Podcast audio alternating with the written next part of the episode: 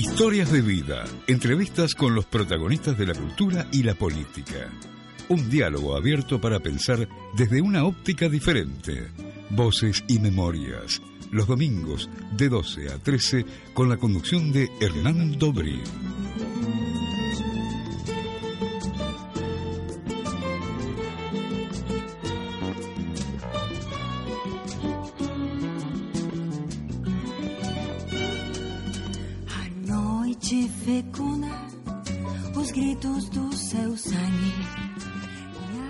Muy buenas tardes, bienvenidos a este ciclo que se llama Voces y Memorias, que comienza hoy en nuestro primer programa, en donde vamos a ir compartiendo cada domingo al mediodía entrevistas con diferentes personajes de la política, de la economía, de la cultura, historias de vida de, personajes que, que, valgan la, la, pena contarlas en, en un espacio de radio.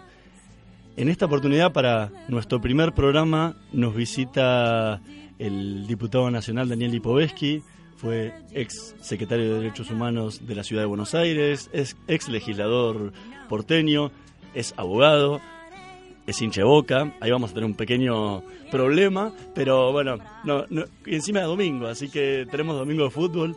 Eh, muy buenas tardes, Daniel, gracias por venir y aceptar la invitación de nuestro programa.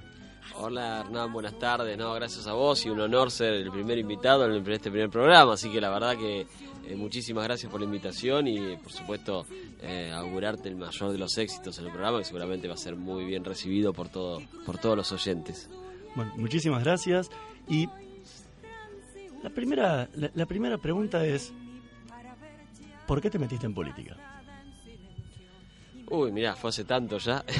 la verdad que en mi casa se mamó política desde, chico. Mi padre era un militante, era abogado, eh, abogado laboralista, defensor de trabajadores, pero también un militante político. Siempre fue militante, estuvo militó también en el eh, en el DROR en su momento, en la colectividad, después por supuesto cuando volvió eh, fue militante estudiantil y luego por supuesto militó en política, siempre desde, la izquierda, ¿no? Y así que yo mamé la política desde muy chiquito, siempre me gustó. Pasé el periodo más terrible de la historia, que fue la dictadura militar, en un momento muy difícil para todo lo que vivimos con, mi familia.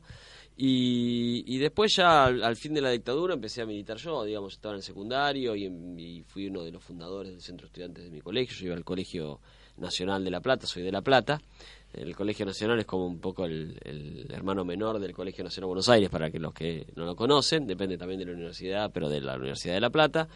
Y allá por el año 82 fui uno de los fundadores del Centro de Estudiantes, en un momento todavía en plena dictadura, escondidos, eh, con miedo, pero bueno, fuimos avanzando y una vez que volvió la democracia fui electo presidente del Centro de Estudiantes y empecé mi militancia militancia estudiantil, después en la universitaria, en la universidad milité un poco menos, también por otras cuestiones, tuve salir, salir, trabajaba estudiaba, tenía menos tiempo, y, bueno, y a partir de ahí arranqué, digamos, después seguí, por supuesto, una vez que recibido, seguí trabajando en todo lo que tenía que ver con política. Pero siempre, si a, la, pregunta, mamé la política de, muy chiquito, siempre me gustó, siempre tuve, me interesó y siempre pensé que era de alguna manera eh, el instrumento para poder eh, mejorar la, vida de la gente eh, y, por eso, digamos, siempre me involucré y aparte porque siempre pensé que era, un, era un, lugar donde canalizar mi participación, ¿no? Siempre, siempre me gustó ser, digamos, participativo en diferentes lugares y, y creía que, siempre creí que la política era el lugar donde más podía canalizar esas inquietudes, eh, así como otros piensan en los clubes, o las organizaciones sociales o, comunitarias. Yo creo que creía que era la, creo que es la política la que, por lo menos en mi caso particular, más podía ayudarme en, esta vocación.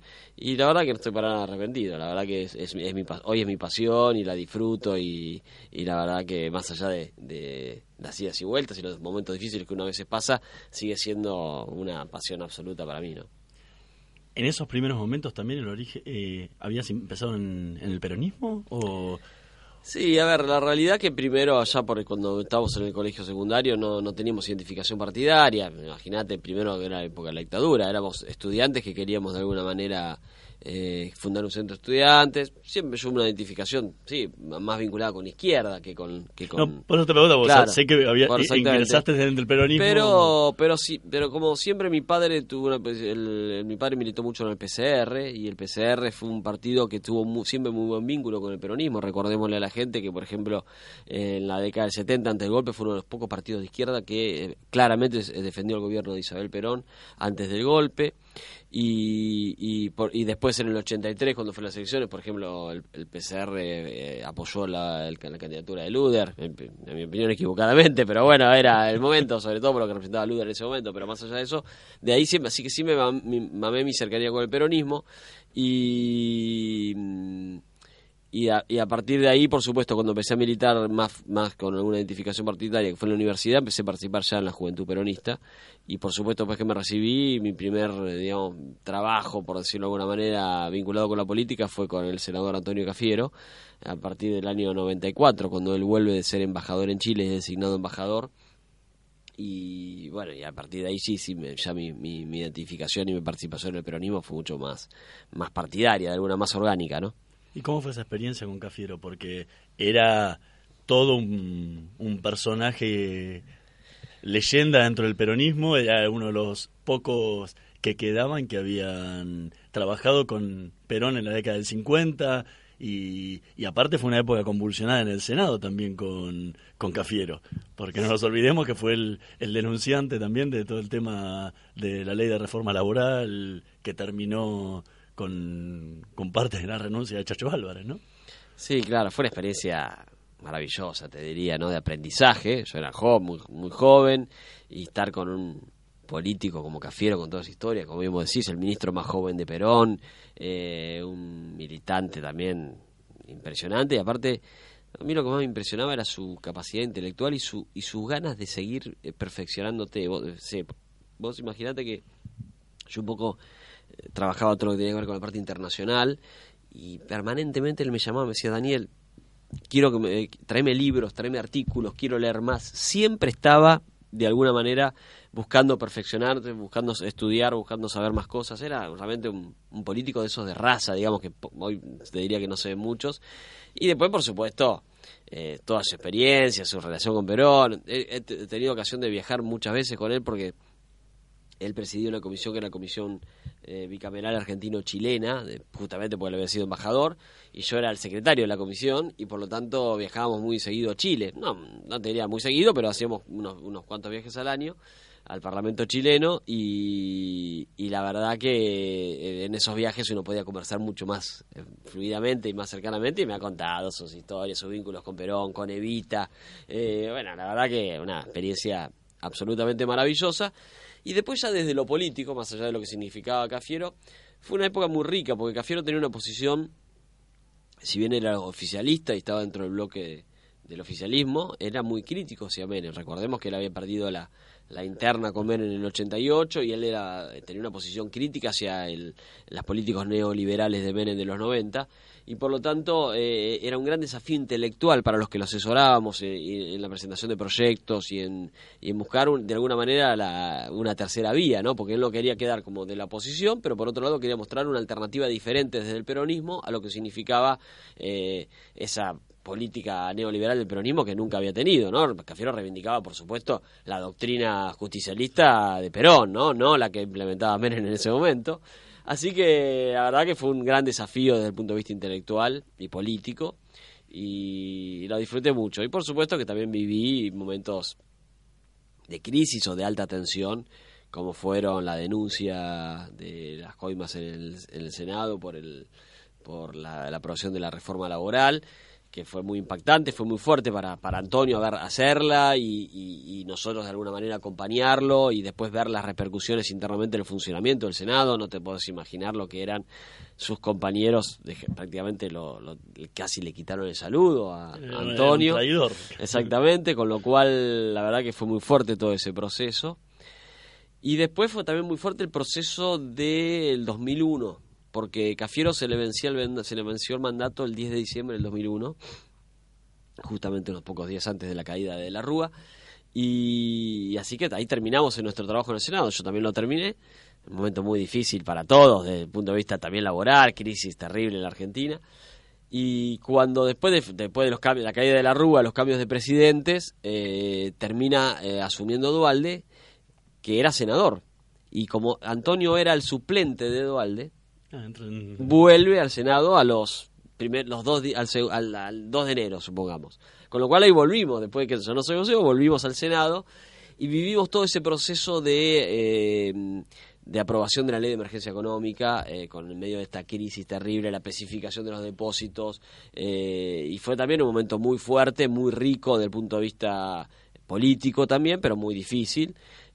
también en ese momento viví el proceso donde Cafiero fue jefe de gabinete de Camaño, por lo tanto estuve un día en la Casa Rosada en ese momento y ahí vimos eh, la yo te digo sentir prácticamente la desaparición del Estado. Vi una casa rosada prácticamente vacía sin, sin gente trabajando porque era aparte era un presidente que no era exactamente la verdad que fue un momento muy raro. Pero bueno fue toda una experiencia que creo que la verdad que creo que me dio la posibilidad después cuando ya empecé a, de alguna manera en ese momento yo era así cumplía las funciones de un asesor eh, hoy cuando ya tengo un rol más digamos una manera de, institucional eh, creo que toda esa experiencia me ayudó a poder digamos de alguna manera recorrer este camino de una manera un poco más eh, idónea creo yo no sí hoy paseas por el Congreso y, sabes y conoces de dónde la verdad que sí a ver cuando yo fui diputado de la ciudad cuatro años y eh, todos me decían el cambio de la legislatura a la Cámara de Diputados es muy fuerte y es lógico, vamos a pensar que en la legislatura somos éramos 60, es casi te diría un club un club de amigos, eh, más allá de las diferencias. Una cuarta parte de la Cámara de Diputados. Exactamente, cuando llegas a la Cámara de Diputados, al Congreso, donde somos 257, es muy fuerte, ¿no? Pues yo siempre digo, la Comisión de Presupuesto de la Cámara de Diputados tiene 49 miembros, casi la misma cantidad que toda la legislatura. Por lo tanto, todos me decían, mira, va a ser muy difícil que de alguna manera tener un rol ahí, porque hay tantos. Y la verdad que creo que la experiencia anterior me sirvió para que de alguna manera poder construir un, un rol en la Cámara, más allá de algunas circunstancias especiales, como el hecho de que somos oficialismo, y eso me permitió de alguna manera poder eh, tener un, un, rol en la Cámara y estoy muy satisfecho desde el punto de vista de la tarea legislativa que hicimos el año pasado. ¿Qué aprendiste de Cafiero? Bueno, primero esa, esa, esas ansias de, querer siempre saber más. Eso me parece que es una cosa que realmente eh, no hay que abandonarlo. ¿no? Él era un hombre que tenía setenta y pico de años y quería seguir leyendo y instruyéndose y seguía leyendo libros. Me parece que esto es una, eh, un, aprendizaje a tener en cuenta. La, vida, eh, uno por más que tenga muchos años, no, no hay que dejar que diga esto, no, no, seguir mejor, queriendo mejorarse uno eh, me parece que eso fue una de las cosas que me dejó más.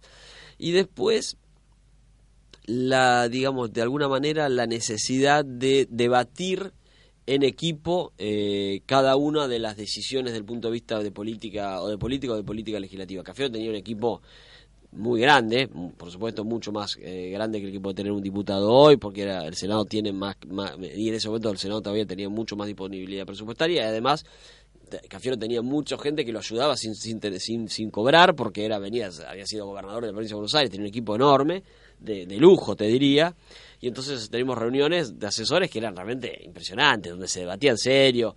Él nos planteaba siempre cómo, uno de los grandes desafíos que teníamos era cómo salir de la convertibilidad, ¿no? Él pensaba que la convertibilidad, yo coincido, por supuesto, coincidí en ese momento, había que nos iba a llevar a donde nos llevó, y así siempre debatíamos ese tipo de cuestiones. Así que aprendí también eso, ¿no? Un poco a, que las decisiones políticas, son hay que debatirlas en equipo, eso también lo aprendí. Y después, por supuesto, eh, que el, digamos, reivindicar la política, ¿no? Él siempre reivindicó la política y yo que, yo que soy amante de la política, creo que siempre, de alguna manera, uno puede eh, ser un buen gestionador, puede gestionar políticas públicas, pero tiene que tener una visión política de cada una de las eh, decisiones que uno toma. Y eso Cafiero me lo, me lo contaba siempre, me lo repetía, me contaba su experiencia con Perón en ese punto. Así que creo que eso. Y también, ¿sabes qué aprendí con Cafiero? Esto que está bueno. Que a pesar de ser un tipo con toda su trayectoria, también muchas veces en la política a él le pasó estar eh, digamos, que no lo beneficiaran o lo perjudicaran eh, o, le hagan una zancadilla. Y, él también salió derrotado muchas veces. Siempre me contaba una de las eh, situaciones que fue cuando vuelve, vuelve Perón. Cuando él vuelve Perón, eh, o Cámpora, me parece que fue Cámpora al principio, y él había sido uno de los impulsores de la vuelta de Perón, incluso había hasta participado en toda esa, toda esa situación allá por el año 73, eh, él pensaba que iba a tener un rol importantísimo. Y por una jugada del peronismo de ese momento termina sin rol, sin rol, sin nada, pasó de ser un ministeriable a no tener nada. Y eso me lo contaba él, cómo, cómo había pasado, y a él también le había pasado. No es que le puede pasar a, alguien de más bajo nivel, le puede pasar a uno, a, un, a, uno que está en la Superliga, también le puede pasar esas cosas. Y bueno, después terminó que eh, le dio una mano eh, Helvar y lo pone como titular de la Caja Nacional de Oro y Seguro. Y de ahí ya sí saltó a ser ministro, creo que de Isabel, ya en un momento difícil de la Argentina. Pero también eso, eso ¿no? Que te puede pasar que vos puedes ser una figura estelar y de pronto, en una jugada política, quedarte casi sin nada, ¿no? Vamos a escuchar un tema hoy domingo 2 de abril, obviamente es el, el día del recordatorio del, del comienzo de la Guerra de Malvinas, el día del veterano de Guerra de Malvinas. Para esto vamos a dar con de los recuerdos a lo que fue el Festival de la Solidaridad Latinoamericana, que se hizo allá en 16 de mayo de 1982, donde participaron muchísimos artistas argentinos, entre ellos un, dúo muy famoso en ese momento, eh, compuesto por Cantilo y Durriet, y el tema es La gente del futuro.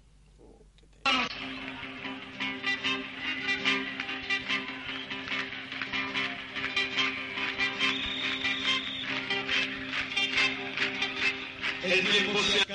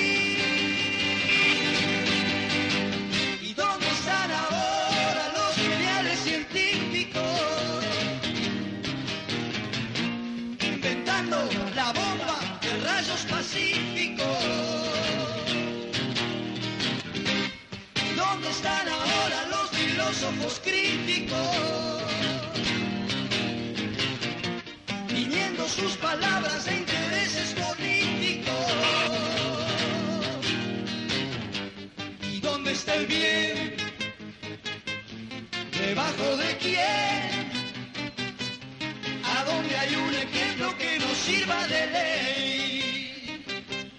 La crisis del hombre casi total.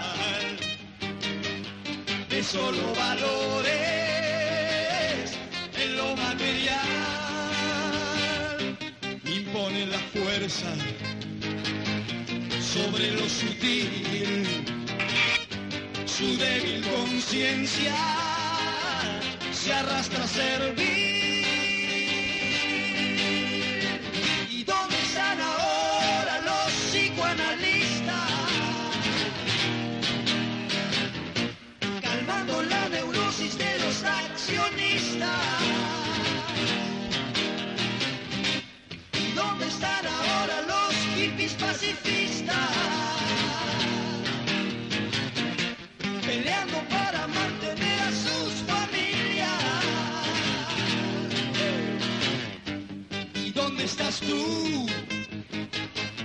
famoso gurú?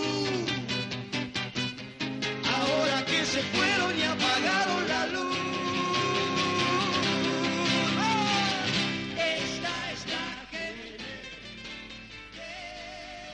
Estamos compartiendo este mediodía de domingo con el diputado nacional Daniel Lipovetsky, retomando un poco lo que, lo que conversábamos en el bloque anterior, cómo es este paso del peronismo al PRO, este partido que no existía, que se crea nuevo y que es todo un desafío venir de un partido estructural, del partido popular más grande de la Argentina, a pasar a un partido chiquitito, con destino incierto, hoy en el gobierno, ¿no? Pero en ese momento era toda una apuesta. Sí, tal cual. Primero déjame decirte que, este tema increíble que acabamos de escuchar, la verdad que hay que eh, traer grandes recuerdos y aparte también recordar la fecha, ¿no? Porque parece que el 2 de abril, eh, digamos, la gesta de Malvinas, eh, homenajear a nuestros excombatientes, siempre hay que recordarlo, no son, son héroes nuestros, no solamente, por supuesto, los que, los que fallecieron, pero también los que volvieron, eh, siempre hay que recordarlos. Eh, no hemos tenido no hemos tenido mucha gente que haya luchado por la Argentina en nuestra historia y menos que estén vivos muchos de ellos. Por lo tanto creo que siempre hay que tener un gran recuerdo homenajearlos, recordarlos, eh, celebrarlos, eh, respetarlos, porque son, son de los pocos argentinos que realmente de alguna manera dieron su vida por la patria, me parece que es un, algo para, para siempre destacarlo, así que un gran homenaje, por supuesto, a los que están vivos, a, nuestros seres Malvinas y también a los familiares de los que lamentablemente más de 600 fallecidos. ¿no? Antes de que me responda la otra pregunta, y, y vinculado con el tema Malvinas, ¿Por qué es que nunca la ciudad de Buenos Aires hace un acto oficial cuando en todos los pueblos del interior, en todas las provincias, siempre hay un acto oficial donde está el intendente, cuando ya sea la capital es el gobernador, pero nunca ninguno de los intendentes de la, o los jefes de gobierno, cuando se empezó a llamar jefe de gobierno, hicieron un acto oficial donde participaron las autoridades de la ciudad. Bueno, ahí te corrijo, sí hicimos un acto. Cuando yo fui secretario de Derechos Humanos, el primer acto que hice fue por el 2 de abril, te estoy hablando del año 2 de abril del año, yo creo que fue el 2009. Hmm. O si no fue el 2009, fue el 2010. Y lo que hicimos fue un acto en el cenotafio, ahí en la Plaza San Martín, donde además le entregamos a cada uno de los eh, excombatientes con domicilio en la ciudad de Buenos Aires, por supuesto, eh, un reconocimiento por parte del Estado y por supuesto participó en ese momento el jefe de gobierno que fue Mauricio Macri y los excombatientes. Fue un acto muy emocionante. Claro, a ver, como todas las cosas, en ese momento eh, el volumen informativo de lo que se salía de la ciudad frente a lo que salía de Nación era muy difícil. A veces no pasaban tan, de alguna manera, no tenían tanta repercusión por una cuestión lógica de, de, tamaño de cada una, pero hicimos un un homenaje que, que, faltaba, que nadie lo había hecho. Digo, pues, si tomamos digo, todos los años, hay actos de Malvinas en todos los lugares, pero los jefes de gobierno Yo creo que, hay que hay que hacerlos todos los años y, y, todos los años tienen que participar las autoridades, es algo que no deberíamos dejar de hacer. Yo creo que los actos oficiales, tanto para el 2 de abril como para el 24 de marzo que acaba de, de pasar y que también es una fecha que no son fechas que no se pueden soslayar, no se pueden dejar pasar porque son fechas para recordar, para recordar lo que pasó, para en el caso del 24 de marzo no, no, no vuelve a ocurrir nunca más un golpe cívico-militar, ni vuelve a ocurrir más eh, una, una dictadura, una, un terrorismo de Estado en la Argentina, y en el caso del 2 de abril para homenajear a, nuestros caídos y a quienes eh, arriesgaron su vida para defender la patria y el territorio de la Argentina. Así que me parece que son, son parte de las políticas de Estado que no deben, no deberían dejarse nunca de lado y siempre debería haber actos oficiales de importancia. Volviendo ahora a la, a, la, pregunta a la pregunta original, ¿cómo es ese paso? Mira, es un paso que se da de alguna manera producto de como como muchos como muchas cosas que pasaron en Argentina luego de la crisis del 2001, digamos, ¿no? Eh, de alguna manera la, la, implosión de los partidos políticos que hubo, la, la autogeneración de alguna manera de, de mucha gente que, que, empezó a, ver otras alternativas. También pensemos en ese momento en la efervescencia, ¿te acordás de la militancia que había los, en las calles y en las plazas, toda esa situación? Sí, los clubes de trueque y Exactamente. Para uno que cree en los sistemas de los partidos políticos como soy yo, y eh, no, no iba por esa alternativa, pero sí iba por una alternativa a pensar algo distinto. Sobre todo porque tampoco teníamos claro hacia dónde venía el peronismo. Lo que yo tenía claro era que el peronismo de los 90 no era el peronismo que a mí me representaba. Por supuesto, sí me, representaba mucho Antonio Cafiero, pero en ese escenario, yo ya, después de la inflación y todo lo que había pasado, pensaba que había que, buscar una alternativa distinta para la Argentina, porque en definitiva eh, los partidos tradicionales de alguna manera nos habían llevado a donde estábamos en ese momento, una crisis con mm, eh, más de 30% de gente, o más de 20 y pico por ciento de desocupación, un índice de, pobreza terribles. Eh, por lo tanto, que me, me parecía momento para una alternativa. Y ahí se cruzó quien era muy amiga mía, de, no de la política, sino de, los ámbitos universitarios, que es Gabriela Michetti, que la conozco desde hace muchos años, porque hicimos una maestría juntos. Eh, y, ella me dice, mira, me invitaron a participar de reuniones con Mauricio Macri, que está haciendo un partido nuevo, eh, algo nuevo, ¿querés participar? Primero yo la miré, la verdad, hay que ser sincero, la miré con desconfianza, por supuesto, como, como todos en ese momento. Pero me dice, venite, venite y escúchalo. Y así fue que fui a una reunión y lo escuché a Mauricio con una visión muy moderna, muy pragmática, muy amplia, ¿no? sin, sin demasiados sesgos ideológicos, que me parece que era importante, eh, tratando de atraer gente de los diferentes sectores, como buscando gente del peronismo, que venía del peronismo, gente que venía del radicalismo, gente que no había tenido militancia antes. Y eso realmente me, me, me, me, ayudó a convencerme, digamos, de alguna manera, y empecé a participar un poco más activamente. Ahí justo Gabriela termina siendo electa eh, diputada de la ciudad en el 2003.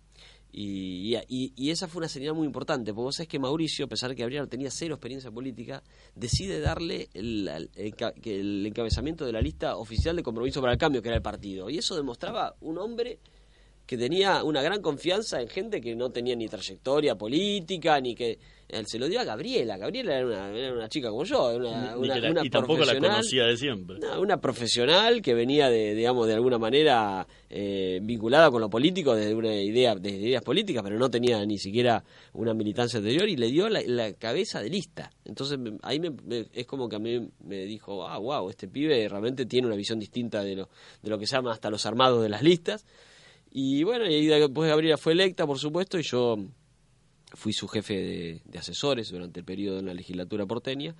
Y ahí empecé mi, mi, mi, trabajo en el, en el PRO, ¿no? Eh, sobre todo por esto, ¿no? Con la visión amplia. Y bueno, después vino, bueno, por supuesto, la, el triunfo de Mauricio en el, en el 2007. Gabriela, eh, vicejefa, fui su jefe de gabinete en la primera etapa, del 2007 hasta el 2009, hasta que, bueno, después Gabriela renuncia para ser candidata a diputada nacional en el 2009, y ahí eh, las áreas que, eh, que, ella tenía a su cargo como vicejefa de gobierno quedaron a, mi cargo en el gobierno. Eh, como secretario de Inclusión y Derechos Humanos, donde tenía cargo, por supuesto, derechos humanos y también otras áreas como discapacidad y algunos otra, otros temas que importantes. Yo ayer armé un programa nuevo que se llamó eh, construcción ciudadana, porque parecía que teníamos que tener de alguna manera políticas públicas para promover valores. Me parece que es un tema que todavía hoy en la Argentina eh, falta, digamos, que el Estado los promueva, valores como el respeto, la responsabilidad, la, el respeto al cumplimiento de las reglas, ¿no? Hoy, hoy justamente estuve en la DAIA, la no, hoy no, el viernes pasado en la DAIA y hablamos de de, estos temas, de, digamos, de, la falta de cumplimiento de las normas en la Argentina y, la verdad que me parece que es un tema que el Estado todavía tiene que seguir enfocándolo. A partir de ahí entraste en la Secretaría de Derechos Humanos. Sí, así es. Vos venías con una cercanía también de temas de derechos humanos desde tu juventud, porque eh, según, según me contaste en algún momento, cuando estabas en el secundario, vendías en, en, La Plata ejemplares de nueva presencia, que era el diario comunitario que estaba súper vinculado a los, al mundo de los derechos humanos. ¿Cómo, ¿Cómo fue ese momento después de tener que dictar política de derechos humanos? Eh, dos, sí, dos, dos historias muy por lo menos con gratos recuerdos para mí. Primero, por supuesto, la, eh, la venta de las suscripciones de Nueva Presencia en La Plata era fue mi primer trabajo. Era tenía 13 años y la verdad que fue era muy muy muy bueno porque además por supuesto leía el diario el semanario eh, y, e-, era uno de los pocos medios que tenía una posición contraria a la dictadura no recordémoslo para una posición muy valiente y, y la verdad bueno vos lo sabés muy bien porque escribiste el libro, así que no te voy a contar mucho vos, pero para los oyentes, eh, digamos que era realmente en ese momento eh, casi ningún medio se, se, animaba a criticar a la dictadura y este un medio comunitario con una visión política crítica y, la verdad que poder yo ser, ser de, alguna manera me sentía parte de eso, por supuesto yo tenía una visión absolutamente crítica sobre el, gobierno militar, así que me sentí, eh, fue, te diría que parte de la venta de, la, de Nueva Presencia era un trabajo y además era parte de una militancia, te diría de alguna manera. Y, y, después, por supuesto, cuando fui secretario de Derechos Humanos, eh, bueno, sí, la verdad que fue, fue muy emocionante. Sobre todo, ¿sabes qué? Lo que tuvo que ver con terminar el Parque de la Memoria. Parque de la Memoria está en Costanera Norte, es donde está el Monumento a las Víctimas del Terrorismo de Estado. Es un parque que se inició eh, por un proyecto originalmente de una ley de propiciada, creo que por el gobierno radical de De la Rúa, que luego lo mantuvo, por supuesto, Aníbal Ibarra, y luego eh, nos tocó a nosotros como gobierno eh, terminarlo. Y la verdad que fue una gran, una gran emoción poder terminar esa obra una obra espectacular desde el punto de vista simbólico, ¿no? El monumento a las víctimas del terrorismo de Estado, los más de 9.000 nombres que hay en el, en el, en el parque, en ese monumento donde están los nombres de cada uno de los detenidos desaparecidos y asesinados por la dictadura, con las edades de cada uno, donde uno puede visualizar que prácticamente la dictadura se cargó con una, con una generación y es terrible, pero también es muy simbólico y es importante que todos los que estén oyendo, si pueden ir, recomiendo que lo hagan, porque además es un parque que tiene una belleza singular, porque conjuga arte y memoria, hay una gran cantidad de esculturas muy lindas vinculadas con la memoria y una sobre todo que es realmente emocionante que es la, el homenaje a la escultura de Pablito Míguez que fue uno de, los eh, desaparecidos más jóvenes de la dictadura. Tuvo 14 años tenía cuando fue secuestrado y estar sobre el río en el río y eh, eh, además de emocionante tiene una realmente una belleza espectacular y, bueno, fue una gran emoción poder terminar esa obra. Eh, el Parque de la está congestionado por los eh, organismos de derechos humanos, por lo tanto tuve la posibilidad y el honor de, interactuar con, con, muchos de los organismos eh, a, quienes tengo un gran respeto, como familiares, como abuelas de Plaza de Mayo, línea fundadora, como, perdón, como abuela de Plaza de Mayo, como madre de Plaza de Mayo, línea fundadora, como el CELS y como el CERPAG y la verdad que fue un, proceso muy lindo y, también, por supuesto, muy emocionante y la verdad que lo disfruté mucho ese, ese periodo, más allá de la dificultad que teníamos, porque muchos de los organismos, a pesar del respeto que yo tenían, de alguna manera habían caído, en mi opinión, en alguna en la trampa del, del kirchnerismo que les propuso de alguna manera eh, eh, tomar partido y, yo creo que es un error que cometieron los organismos en ese momento porque yo creo que todos los organismos de derechos humanos tienen que mantener independencia porque los gobiernos van cambiando y ellos tienen que seguir con la tarea que es eh, proteger y defender a los y promover los derechos humanos eh, ante cualquier gobierno y no tienen que perder esa independencia. Creo que fue un error que cometieron que en realidad es un te diría que uno piensa que el kirchnerismo en definitiva jugó eso, jugó esa división, como jugó a la división del movimiento obrero con varias EGT, jugó también a la división del movimiento estudiantil con creando varias eh, eh, federaciones universitarias, creo que también jugó a eso y creo que muchos de los organismos eh, compraron eso y se equivocaron eh, y, la verdad que fue un proceso difícil en ese punto. Pero desde el punto de vista de, de lo que uno eh, siente hacia los derechos humanos, lo que vivió en la dictadura, yo la verdad que viví un proceso difícil en mi familia.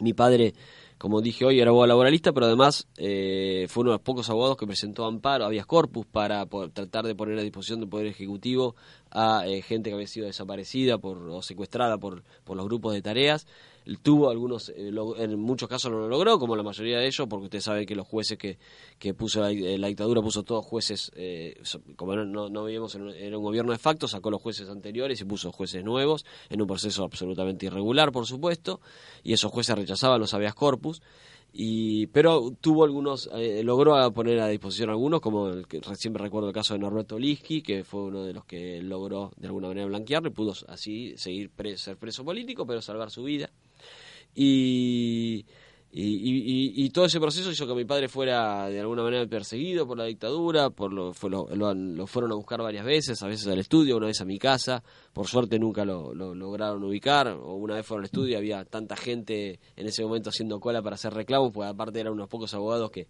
que le, le hacía juicios a la dictadura, juicios laborales, cuando la dictadura echó un montón de empleados públicos y así eh, salvó su vida él también de alguna manera y nosotros pero nosotros vivimos un proceso muy difícil en la familia eh, yo no podía dar que te diría que vivimos casi no digo clandestinamente, pero no podía dar el domicilio de mi casa en la escuela.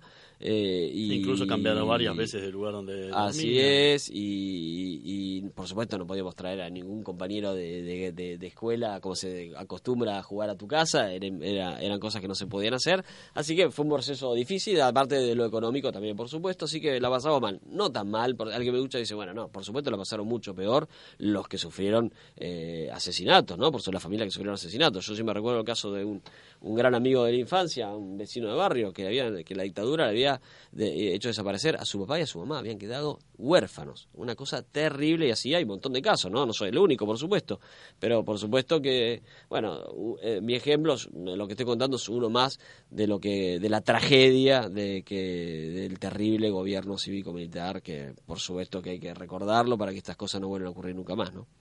Vamos una tanda, estamos conversando con el diputado Daniel Lipovetsky y volvemos en unos minutos.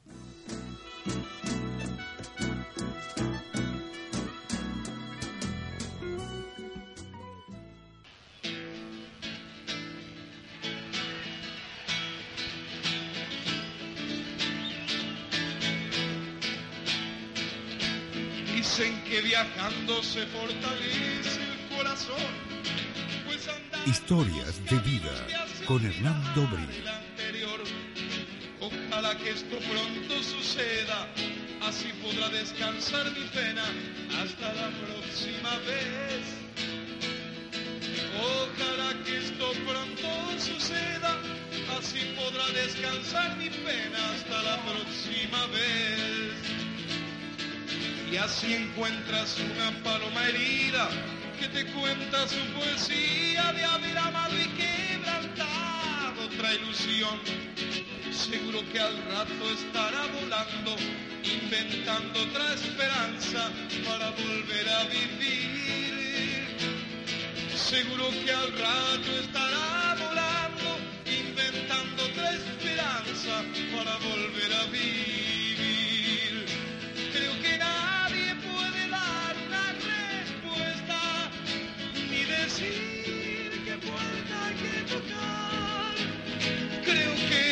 pesar de tanta melancolía, tanta pena y tanta herida, solo se trata de vivir.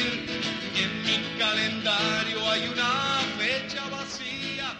Siguiendo con el Festival de la Solidaridad Latinoamericana de 1982, en esta oportunidad otro de los participantes, Lito Nevia, con este clásico Solo se trata de vivir. Seguimos compartiendo con, con Daniel Lipovetsky este mediodía de, de domingo. Y siguiendo un poco con lo que veníamos hablando antes, ¿cómo fue esto de lidiar con los organismos de derechos humanos desde un partido como el PRO, donde estaban todos los prejuicios, donde estaba pleno gobierno kirchnerista? Eh, ¿cómo, cómo, fue, ¿Cómo fue ese trabajo? Sí, fue difícil, pero grosso Lito, ¿eh? qué buen tema ese, Grotito Nevia, lo, he- visto, lo he visto en vivo, un capo. Eh, no, con respecto a los organismos de derechos humanos, y fue difícil el proceso, porque claramente ellos reconocían de alguna manera el trabajo que veníamos haciendo, sobre todo los organismos que estaban en este Consejo de Gestión del Parque de la Memoria, eh, pero también estaban limitados a expresar su, su visión positiva sobre el trabajo, eh, teniendo en cuenta que tenían un vínculo justamente muy fuerte con el gobierno kirchnerista, en un momento donde el gobierno kirchnerista además eh, tenía en su efervescencia ataques hacia el gobierno de Mauricio Macri. No nos olvidemos que, la- digamos la- los, los golpes bajos y, y de alguna manera los palos en la rueda que le pusieron al gobierno, el kirchnerismo le puso a la gestión de Macri tratando de que no puede, que no sea exitosa en la ciudad fueron enormes, ¿no? Y por lo tanto fue un momento difícil desde ese lugar. Por supuesto que mi vínculo personal con cada una de, de, de las organizaciones y con los que con, la- con muchos de los líderes fue muy bueno pero por supuesto que no lo digamos de una manera eh, el el límite fue ese que no pudimos avanzar con un con algún de alguna manera con algún tipo de, de vínculo un poco más profundo. No desde lo partidario por supuesto pero sí de alguna manera a que eh, pudieran participar desde desde lo, desde lo público eh, de una manera más más más comprometida con las políticas que venimos haciendo en, en la ciudad sobre todo en temas que coincidíamos no como era la política de memoria. Después teníamos podíamos tener algunas diferencias en algunas cosas pero en ese punto por supuesto que coincidimos. Coincidíamos y coincidimos. ¿Cómo salir de y cómo hacer política de derechos humanos hoy, después de 10 años de kirchnerismo, donde se ha politizado tanto la política de derechos humanos, valga la redundancia, ¿no? Bueno, yo creo que hay que tomar las cosas buenas que hizo el kirchnerismo, porque la- hay que reconocer de que de alguna manera el kirchnerismo, yo siempre digo algo, ningún, gobi- ningún gobierno dura 12 años si no hace algunas cosas bien. Y yo creo que el kirchnerismo hizo algunas cosas bien y una es de alguna manera eh, comprometerse activamente con los derechos humanos. Después no coincido en cuanto a su partidización, pero sí de alguna manera a mostrarse comprometido con los derechos humanos y me parece que eso hay que habría que tomarlo. Eh, por supuesto que quizá con, con, con algún tipo de, con, un, con unos matices distintos, pero sí en cuanto a, eh, por supuesto, mantener la, la, política respecto a los crímenes, de, a los juicios de la verdad y a los juicios contra los genocidas y, seguir manteniendo las políticas de, memoria proactivamente, porque, insisto, hay que seguir recordando lo que pasó para que no vuelva a ocurrir nunca más, porque alguien decía, bueno, pero ¿por qué tanto recuerdo? Porque quizá, claro, quizá para los que vivimos en esa época nos parece ya algo natural haberlo vivido, o natural, o por lo menos lo recordamos fácilmente, porque fue algo tan trágico. Pero para cuando uno se lo cuenta a, los chicos, y vos tenés hijos sabes cuando les contás estas cosas, eh, te mira con cara diciendo, pero esto pasó en la Argentina. A ver, esto pasó que hubo un gobierno que se apropió del Estado por la fuerza y que agarraba gente que pensaba distinta y, la tiraba viva de, un avión. ¿Esto pasó en la Argentina? Sí, pasó en la Argentina. Y a eso les parece raro, les parece increíble a veces. Y por lo tanto hay que, hay que, hay que recordarlo siempre. Eh, y hay que estar muy activo en esto, y porque todavía también hay resabios de, de gente que, que, quiere cambiar la historia, y me parece que en esto hay que recordar lo que pasó con este video en la Escuela de la Boca, que se difundió esta semana, que pasó, donde una maestra difundió un video donde mostra, los mostraba como héroes a los genocidas, eh, los que queriéndolos poner como también ahí está, ¿no? Decían que eran nuestros, eh, eh, mezclando arteramente, como diciendo que los genocidas eran los héroes de Malvinas, y, y, y nada más lejos de eso. Recordemos que uno de los grandes fracasos de la dictadura, más allá de su política, fue la guerra de las Malvinas, porque los mandó a nuestros conscriptos eh, sin formación y ellos fueron los que salieron a pelear y, mientras ellos se quedaban guardaditos. Por lo tanto, eh, de alguna manera me parece que hay que estar muy activos con la política de memoria. Y después los derechos humanos tienen otra parte, que es la parte de los derechos humanos digo, de la nueva generación, del siglo XXI, por decirlo de alguna manera, que hay que trabajarlos muy fuertemente y que el kirchnerismo de alguna manera descuidó y esto tiene que ver, por ejemplo, con lo que tiene que ver con la discriminación. ¿no? Eh, parece increíble que hoy todavía tengamos vigente una ley antidiscriminatoria del año 88, una ley impulsada por la DAIA en su momento, que fue un gran logro, pero y por el gobierno radical, eh, pero que por supuesto quedó absolutamente desactualizada. Y parece increíble, y esto muestra que el gobierno descuidó anterior descuidó esto, que un gobierno que tuvo la mayoría para poder aprobar la ley, la ley que quisiera no haya impulsado una modificación de la ley antidiscriminatoria. Eh, y ahí en ese punto es donde yo tomo la posta y así como impulsé una ley antidiscriminatoria en la Ciudad de Buenos Aires, que hoy está vigente, junto a la diputada en ese momento María Rashid, en la, en la Nación también presentó un proyecto de ley antidiscriminatoria. Hemos avanzado mucho el año pasado con buscar el consenso con los otros bloques parlamentarios. Logramos dictaminar la fin del año pasado y creemos que en los próximos sesiones, si no es la que viene, será la siguiente. Vamos a darle media sanción para tratar de modernizarla, eh, tener una ley antidiscriminatoria mucho más moderna que la anterior. La anterior era buena, pero esta va a ser mucho mejor. Ahora, cualquier cosa que haga un gobierno después del, del kirchnerismo en derechos humanos va a quedar como poco, porque en, en lo que tiene que ver con dictadura, ¿cómo cambias ese relato que ellos aparte crearon detrás de lo que eran los derechos humanos. ¿Cómo, cómo, se puede, cómo puede hacer un gobierno para cambiar eso y traerlo más al, a la realidad de lo que había ocurrido? Bueno, yo creo que en general, no solamente con temas de derechos humanos, yo creo que nuestro gobierno en muchos temas necesita apropiarse del tema. No estoy diciendo apropiarse para que quede como que es, a ver, que lo que estamos criticando el mismo que es apropiarse partidariamente, sino desde el punto de vista de la comunicación, sentirlo como política propia. ¿Eh? esto no quiere decir que sea una política propia partidaria, sino una política propia. Y me parece que en eso eh, derechos humanos también hay que sentirlo como una política propia y en ese punto tener una, una ser mucho más exponencial en, la, en, en, las políticas que uno va haciendo. Y eso no está ocurriendo. Eh, yo creo que nos falta, no, no, no, no lo quiero circunscribir de derechos humanos, yo creo que en general eh, el gobierno ha hecho muchas cosas bueas y muchas veces nos falta esto de sentir que lo apropiamos. Voy a poner el ejemplo de lo que tiene que ver con la reparación histórica. La reparación histórica de los jubilados es algo, es, te diría que es una ley revolucionaria, ¿no? Poner fin a miles de juicios de de jubilados, de adultos mayores argentinos que, que estuvieron litigando durante 15, 20 años porque el Estado a propósito hacía alargar los juicios y los apelaba y los llevaba hasta la Corte, que venga otro gobierno y diga, no, yo te lo voy a pagar inmediatamente, es algo revolucionario. y a, pesar y, y, a pesar de que muchos jubilados ya, ya están ya están cobrando porque el haber se los actualizó automáticamente y ahora están empezando a cobrar los retroactivos eh, a pesar de eso uno no, no ve que el gobierno de alguna manera muestre como permanentemente como algo importante para rescatar cosa que debería ser. Y me parece que esto es lo que falta en muchas de las políticas que hemos hecho, meterlo, que sea más sanguíneo en la comunicación de la política pública, sobre todo cuando es una política pública eh, tan favorable a la gente. ¿no? Bueno, pero justamente el tema este de derechos humanos, el, ejemplo y la crítica de, de, muchísimos es que el presidente estaba fuera de viaje en Holanda cuando podría haber estado y encima que no hubo ni siquiera un acto oficial de, del gobierno para el 24 de marzo. Digo, eso muestra una, una una política, ¿no? sí, yo creo que, a ver, creo que el viaje del presidente puede ocurrir porque en definitiva las fechas se coordinan con, un, con, el gobierno del otro país que te recibe, con, eh, encima con un gobierno que además tiene de alguna manera autoridades duplicadas, porque están los reyes por un lado y las autoridades políticas de Holanda por el otro. Eh, y para eso el presidente tiene un equipo muy grande eh, de, funcionarios que pueden reemplazarlo de alguna manera y darles la importancia casi tan, tan importante como la que puede estar la presencia del presidente. No a la misma, pero sí le puede dar una impronta muy fuerte.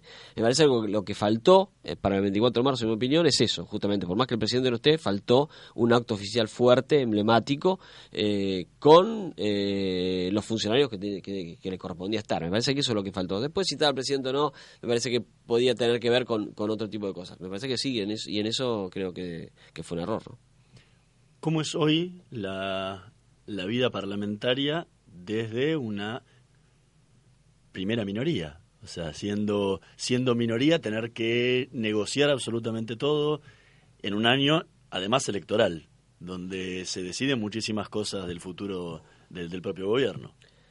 Sí, difícil. La verdad que, a, ver, te, por un lado muy entretenido el año pasado, justamente no tener no tener minoría, mayoría, no sé, eh, fue un, nos hizo hacer un esfuerzo enorme desde el punto de vista de la búsqueda de consensos y lo logramos. La verdad que fue un año muy muy bueno desde el punto de vista de, la, de las leyes que sacamos y también desde el punto de vista de la construcción de los diálogos y de los consensos en el Congreso, cosa que no se había visto de ninguna manera durante el gobierno anterior. Y para este año esa misma lógica es un poco más difícil porque es un año electoral, eh, cada uno de los partidos políticos está, de algunos, los bloques parlamentarios está buscando su posicionamiento frente a las elecciones y eso hace que sea más difícil construir los consensos. Yo creo que es un error en algún punto eh, eh, en, algunas cuestiones, ¿no? porque creo que hay leyes que más allá de las diferencias que vamos a tener son importantes para la gente y no y la campaña electoral no debería empantanarlas. Y pongo solamente un ejemplo que, dos ejemplos te diría, de dos que tienen que ver con la, con la comisión que yo presido, que es la Comisión de Legislación General de la Cámara de Diputados. Uno es la ley de alquileres. La ley de alquileres tuvo una reforma de la ley de alquileres, tuvo media sesión en la Cámara de Senadores e ingresó a la Cámara de Diputados. Yo creo que hay que avanzar con una ley que, para este sector tan importante de la población. Ahí en la Argentina hay alrededor de más de 2 millones de inquilinos y, y, que, y que realmente necesitan una ley que de alguna manera nos ayude a bajar un poco los costos de los alquileres. Hoy sobre todo lo que tiene que ver con el costo de ingresar a una vivienda es muy alto, las comisiones, los depósitos eh, y por lo tanto, más cuando te estás mudando, que ya mudarse sale carísimo y encima tenés que pagar tanto para mudarte, para ingresar a una casa en alquiler, un departamento en alquiler, hace que yo creo que hay que, hay que meterse en ese tema y la ley del Senado lo prevé, por lo tanto yo creo que, que deberíamos avanzar en esa legislación. Después le agregaría cosas que la ley del Senado no tiene y que tiene que ver con, por ejemplo, la actualización de los, de los saberes, eh, del, perdón, de los eh, valores locativos que eh, hoy están prohibidos por la ley de convertibilidad, una locura, ¿no? Que se haya mantenido durante tanto tiempo con, con, los, con los índices inflacionarios que tuvimos durante el gobierno anterior, sobre todo. Eh, y, yo, y la ley del Senado prevé una actualización, pero por índice de precios al consumidor. Yo la, la, la, ataría a una actualización por el CBS, es decir, por el coeficiente de variación salarial, porque la mayoría de los que alquilan generalmente son trabajadores asalariados y creo que, que habría que actualizarlos con ese índice. Así que me gustaría avanzar en ese punto. Y después, de alguna manera, me gustaría introducir algún elemento promocional para incentivar la construcción de viviendas para alquilar, que siempre es una necesidad, porque cuanto más oferta hay, eh, más va a haber alquileres más bajos y por el otro lado, eh, cuanto más construcción hay, va a haber más trabajo. Entonces, de alguna manera, me gustaría poder trabajar en ese punto también. Y después la otra ley, para terminar, eh, es la ley de responsabilidad penal empresaria, que es un proyecto que viene del Ejecutivo y que es muy importante para avanzar en sancionar a las empresas para casos de corrupción, cosa que hoy no existe, hoy se puede sancionar a una persona física, pero no a una empresa, y me parece que habría que avanzar. Estos dos proyectos son proyectos que le sirven de alguna manera al país y a la gente. Por lo tanto, más allá del escenario electoral, yo creo que los diferentes bloques parlamentarios deberían eh, contribuir con, a, ayudarnos a que se avance con este tipo de leyes.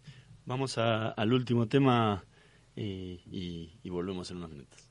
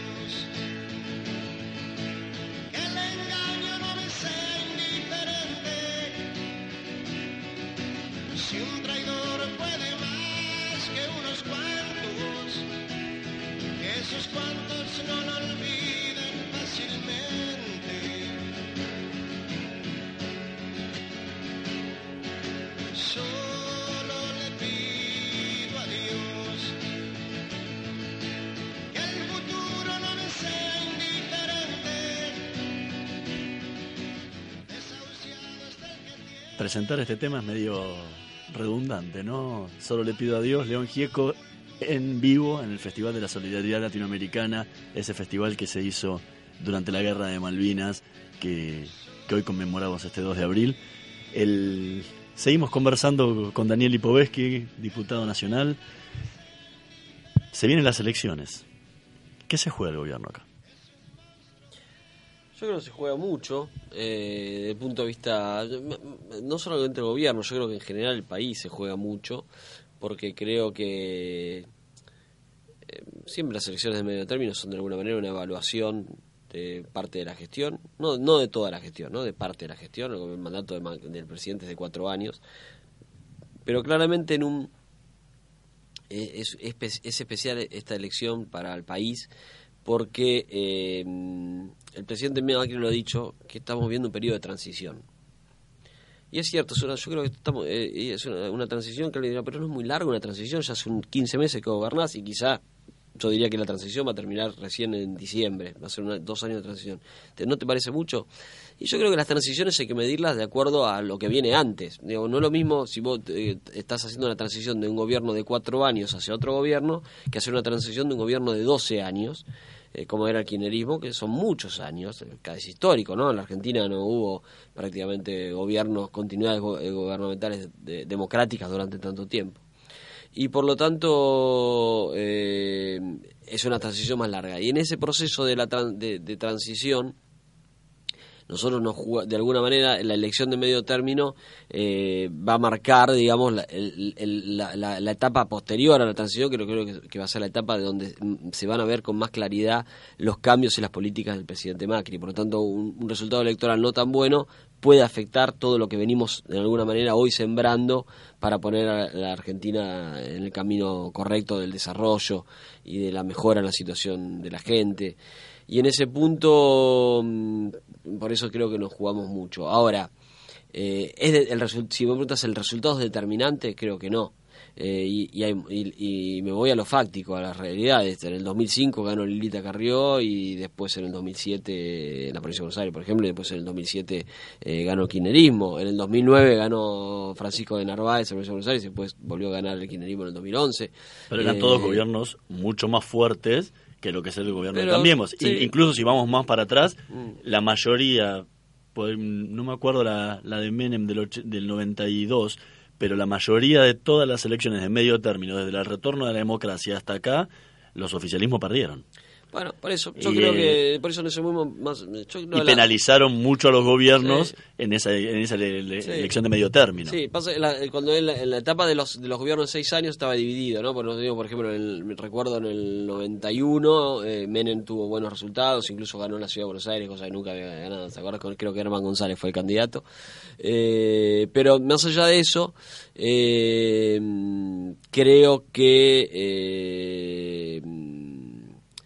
Que de todas maneras eh, la, la, la, importancia del resultado desde el punto de vista si es un gobierno más fuerte o no, yo creo que no, no es tan así, no, no, no es determinante por eso, sino por eh, que afecta no la fortaleza del gobierno, sino de alguna manera es que es una elección de medio término donde la gente manda una señal de lo que quiere, de lo que está, cómo está viendo y lo que quiere que cambie. Después está en el gobierno reaccionar o no para ver si, algún, eh, si realmente si hay que cambiar algunas cuestiones o no, eh, ajustarlas o no ajustarlas. Me parece que cada uno de los gobiernos, de alguna manera, cada vez que tiene un resultado electoral no tan bueno, toma eso y trata de, mejorarlo. Y creo que en la ciudad de Buenos Aires hicimos lo mismo. Yo siempre cuento que la elección del 2009, esta que conté un, tiempo, hace un ratito sobre que Gabriela dejó su vicejefatura para ser eh, su cargo vicejefa en realidad para ser eh, candidato a diputado nacional. Fue la elección más pobre del, del, espacio nuestro del PRO en, la ciudad, sacamos 31 puntos, la elección más baja de todas, y, eso fue una señal para nosotros y, el presidente, el jefe de gobierno en ese momento Macri hizo algunos cambios en, en la gestión, introdujo más política, y, creo que si, si eh, ocurriera eso, también seguramente hará algunos cambios el presidente Macri en caso que el resultado no sea eh, el que nosotros pretendemos. Pero yo creo igual, más allá de todo, que eh, vamos a tener un buen resultado, porque también considero que, primero, la gente de alguna manera valora los cambios que, pidió y que, y que el gobierno está haciendo. Nos falta que la gente de alguna manera sienta también que eh, eh, hay alguna pequeña mejora en su, en, la economía en, su en la economía familiar no los números macro pues te diría que yo estoy convencido que los números macro van a ser muy, muy buenos o buenos este eh, este año. Pero lo importante es que además de ese número macro la gente de alguna manera lo perciba en su en su bolsillo en su billetera y eso es el gran desafío. Si nosotros logramos eso, seguramente vamos a tener un buen resultado. ¿Y qué hace falta para que eso llegue? Es una buena pregunta. Eh, no soy economista ni estoy en el gobierno gestionando políticas públicas de economía, pero creo que tenemos que tener de alguna manera eh, una mayor, eh, un estado más proactivo en este punto, más de alguna manera con políticas públicas más más, más fuertes y, y, mostrarse y, digamos y no dejar tan librado a, a las decisiones del sector privado todo. No digo que no hay que dejarlo al sector al sector privado que decida porque no, el intervencionismo está claro que no es no es la receta ni nuestra política económica pero sí creo que de alguna manera el Estado tiene que hacer eh, políticas y, eh, inductoras hacia el sector privado, eh, incentivando, eh, marcando de alguna manera hacia, hacia dónde estás priorizando lo que vos querés, y eso se puede hacer tranquilamente sin necesidad de ser intervencionista a la vez. Me parece que eso quizás son, son temas que habría que que mejorar todavía aún más en, nuestras políticas públicas. ¿Lo está viendo eso el gobierno? Porque una de las grandes críticas es que es un grupo de empresarios mm. que está manejando eh, el entorno del presidente y como que está muy lejos de esa necesidad de la gente y como no la siente. Eh... Mira, lo primero que yo quiero decirte es que Macri no es de la Rúa de ninguna manera. Yo lo conozco se montó a Mauricio, eh, he con él y es un, es un tipo, si valga, eh, que no sea una falta de respeto, lo estoy diciendo, es el presidente, eh, que está muy, muy activo, muy siempre muy atento, por decir un término, a lo que pasa. Eh, y muy preocupado. Y te puedo, te puedo asegurar que siempre está pensando en qué cosas corregir y cómo corregirlas. Y también es una persona que está convencido de los rumbos, de las decisiones que toma, por supuesto, pero también puede corregirlas, como hemos demostrado, y acá se lo ha criticado por eso. Yo creo que es un error criticarlo por cuando él da marcha atrás con una medida. Creo que habla bien de él eso.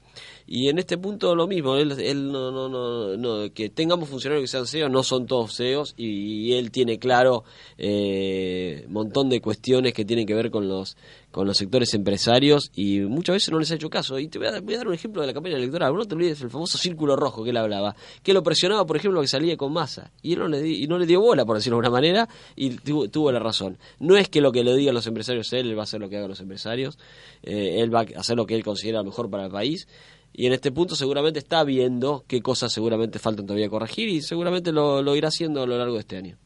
Eh, ¿Cómo es el diálogo hoy entre gobierno y Congreso? Porque muchas veces llegan leyes al Congreso que tienen que tratarlas súper rápido, sin poder analizarlas y se las encuentran de un día para el otro. ¿Cómo, cómo, cómo es esta relación siendo oficialismo entre Congreso y Poder Ejecutivo?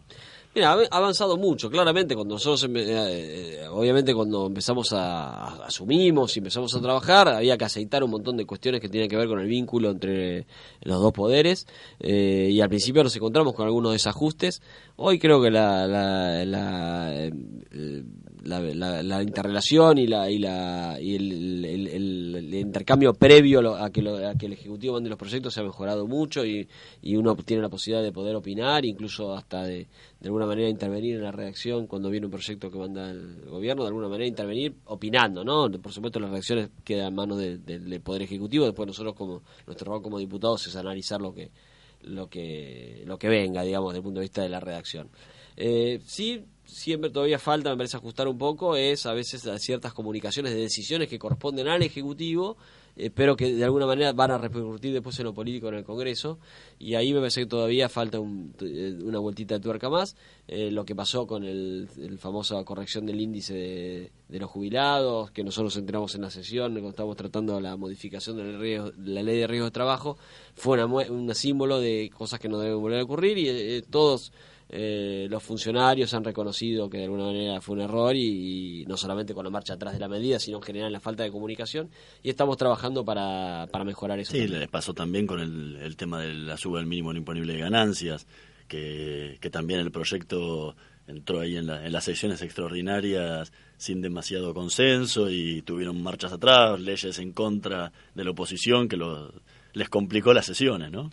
Sí, ahí en ese caso no fue tanto falta de comunicación, fue de alguna manera eh, una visión que tenía sobre todo el ministro de Economía en ese momento, Pratt Guy, sobre qué es lo que había que impulsar como modificación. Nosotros creíamos que podíamos mm, avanzar con una ley un poco más amplia y finalmente fue lo que finalmente como bloque impulsamos y, logramos acordar con la oposición una, una, mejora para mí superlativa en la ley de impuestos a las ganancias, que seguramente todavía hoy la gente mucho no lo termina de ver, porque recién empiezan a, muchos empiezan a aplicar ahora la posibilidad de los descuentos que antes eh, no podían hacer, como por ejemplo el tema de los alquileres, pero que a lo largo del año la gente va a percibir que paga mucho menos impuestos a ganancias, sobre todo los, los cuarta categoría, no estoy hablando de los trabajadores en relación de dependencia, y va a ser una mejora en su bolsillo por último, es domingo. ¿sí? Boca eh, eh, es tu otra gran pasión, aparte de, la política. Estuviste muy metido también en la campaña electoral de, Boca el año pasado. todo el mundo habla siempre del gran Cuco que es Angelici. Vos lo conocés perfecto y, de cerca. ¿Qué hay de, ¿Qué hay de todo eso en la política, de su influencia en la política, más allá de su amistad con el presidente? Bueno, dos cosas. Primero, sí, Boca es mi pasión, por supuesto, es mi otra pasión y la verdad que amo a mi club y, sufro y festejo y es, cuando gana Boca te cambia cambia el, cambia el domingo y, más ahora que, voy con mi hijo más chico sobre todo que también heredó mi pasión por Boca y después salimos de la cancha y vamos a comer una pizza por ahí, es un, muy buen programa de domingo. Eh, así que la verdad que sí, es mi pasión. No, respecto a Angelici, es un, lo conozco, sí, por supuesto lo conozco hace mucho y es un, es un gran dirigente que de alguna manera ha sido, me parece injustamente criticado, sobre todo por, por, por Lilita Carrió, que yo tengo el mayor de los respetos y, admiración por, por la diputada Carrió y tengo muy buen vínculo, somos vecinos de banca con, con Lilita, casi estamos casi al lado, así que charlamos mucho, pero en esto no coincido con ella eh, en su visión sobre Angelici, Angelici es un hombre que tiene una gran es un gran presidente de Boca y, realmente yo lo veo su compromiso en esto y también cómo ha, luchado para tratar de, poner en, funcionamiento la, AFA y, después es un hombre que está muy comprometido con todo lo que tiene que ver con, eh, con los abogados. Yo, yo lo conocí a él justamente por la militancia abogadil. Yo siempre participé, milité en los, los colegios de abogados y fui vicepresidente del Colegio Público de la Capital Federal el encargo que hoy lo tiene lo tiene Angelici en ese cargo y trabajamos mucho en eso y eso, siempre fue su preocupación el funcionamiento de la justicia y, el rol de los abogados nada de lo que se dice de que es un operador y todas estas cosas la realidad son son eh, son verdad digamos en definitiva es un es un es un hombre que tiene, por supuesto, por su rol, tiene vínculo con muchos jueces como los tengo yo. A ver, yo conozco un montón de jueces porque la verdad ejerzo la profesión hace 25 años y por lo tanto he ido un montón de veces a ver a los jueces y eso no me hace que sea un operador judicial. Eh, me parece que ahí es una, una, equivocación de, de, la, de la diputada Carrió. Y después, por supuesto, que de alguna manera eh, lo que sí te podría decir de, de, por qué surgen estas cosas, porque también tiene que ver con alguna cosa con la personalidad de, de Angelis, que es una personalidad un poco, de alguna manera, eh, es un hombre con una voz fuerte y es un hombre así con una gran presencia, y eso hace que se generen estos mitos que vos hacías. Pero de ninguna manera te digo, estas acusaciones que se le hacen son la, son la, son la verdad, es un, es un muy buen dirigente y además con una gran capacidad política y un, analista política, yo hablo mucho de política con él y es un hombre que reivindica la política como, como forma de gestionar y eso siempre para mí es algo importantísimo eh, para, para cualquier dirigente político. ¿no? ¿Te ves como presidente de Boca? No, no, la verdad que tengo algunos amigos que, que me gustaría que sean, que, que hoy tienen un, un rol importante en, eh, la comisión directiva, como Cristian Gribaudo, por ejemplo, que que hoy es el secretario del club, pero por supuesto primero que eh, Angelici tiene mandato hasta el 2019 y... Bueno, justo cuando vence tu mandato de diputado. No, no, no, pero yo no, yo seguro que no. Eh, pero sí me gustaría ayudar a que las políticas que está desarrollando hoy el diputado, el presidente Angelici continúen, él tiene buenos y seguramente esperemos que antes de, de igual antes del 2019 podamos de vuelta levantar una Copa Libertadores, que como dice la canción es nuestra obsesión, ¿no? Sí, bueno, ese es uno de los grandes problemas que tienen con nosotros, ¿no? Con River. Mira, el, día que nosotros nos dicen que somos la mitad más uno de los hinchas, el día que River tenga la mitad más uno de las Copas Libertadores que tiene Boca, podemos hablar. Por ahora, Boca tiene, tiene todavía no llegó, Boca tiene seis, River tiene tres. Por lo tanto, cuando lleguen a la cuarta, ahí hablamos. Bueno, quizás, quizás este año damos, damos el batacazo y, veremos. y nos acercamos un poquito más. Eh, van a seguir todavía dos abajo, pero bueno, la Copa Libertadores realmente es una copa muy difícil para todos los clubes y, ganarla es una algo tremendo, ¿no? Así que ojalá eh, le vaya bien a los clubes argentinos en general en la Copa. Cuando una, de las cosas que, sorprende, volviendo a la política, una de las cosas que sorprende es que normalmente se hablan de periodos más largos de gobierno. Y como Mauricio muchas veces hablaba de periodos de cuatro años. y ¿No ves al PRO o, no es un proyecto pensado en muchos más años? Porque siempre hablan de ocho años teniendo la posibilidad de la reelección en el medio, ¿no? No, yo creo que sí. A ver, yo creo que la verdad que para poder cambiar la Argentina y desarrollar la Argentina realmente eh, se, necesita más, más que un mandato de cuatro años. Yo siempre digo algo, y, esto un poco es lo que en este momento tan difícil del país, yo siempre cuando hablo con la gente, que me gusta mucho conversar con la gente y salir y recorrer, y no solamente los timbreos, siempre le digo, les, les hago una pregunta, ¿usted, ¿usted está conforme cómo está el país? ¿Cómo está la Argentina? ¿Está conforme? Y la mayoría de la gente te responde que no, porque la realidad, ¿quién puede estar conforme con un país que tiene 12 o 13 millones de pobres? Cualquiera que tenga sensibilidad social te podría decir que no. Y desde ese lugar entonces digo, bueno, la verdad que los que gobernaron hasta este momento nos llevaron a esta situación. Entonces, creo que ahora tenemos la oportunidad de algo distinto. Ese algo distinto eh, implica que los que los que gobernaron antes sean, se opongan a cualquier medida que tomemos y que, fueron las, las medidas que nos llevaron a los 12 o 13 millones de pobres. Por lo tanto, en definitiva, eh, creo que para realmente empezar a, este país eh, desarrollarlo y que disminuir la cantidad de pobres y, y, tener eh, un, país más igualitario y, de alguna manera eh, con, con, cumplimiento de reglas y con las cosas que nosotros queremos que como sociedad hay que avanzar y que, y que todos queremos que sí sea, se necesitan periodos más largos. Por lo tanto, yo creo que el presidente Macri, seguramente, ojalá que así lo sea, pueda proponerse como para su reelección y sea reelecto. ¿no? Daniel Ipovesky, diputado nacional por Cambiemos. Muchísimas gracias por haber compartido este mediodía de domingo con nosotros y muchas gracias por, la invitación. Le dejamos un, regalo, un, el CD Raúl Lucy, Invocación, eh, para que lo disfrute con la familia el fin de semana. Bueno, muchísimas gracias Hernán, la verdad que un placer. Y bueno, saludo a todos, que tengan un excelente domingo, a descansar, a ver fútbol, a que le guste. Y la verdad que un placer este haber compartido esta, esta hora contigo. Nos despedimos con Barro tal vez de Luis Alberto Espineta eh, en la versión del Festival de la Solidaridad Latinoamericana, aprovechando la conmemoración de, del 2 de abril que, tenemos este domingo. Yo me despido hasta la semana que viene. Nos, nos vemos el próximo domingo a las 12. Si no canto lo que siento, me voy a morir por dentro.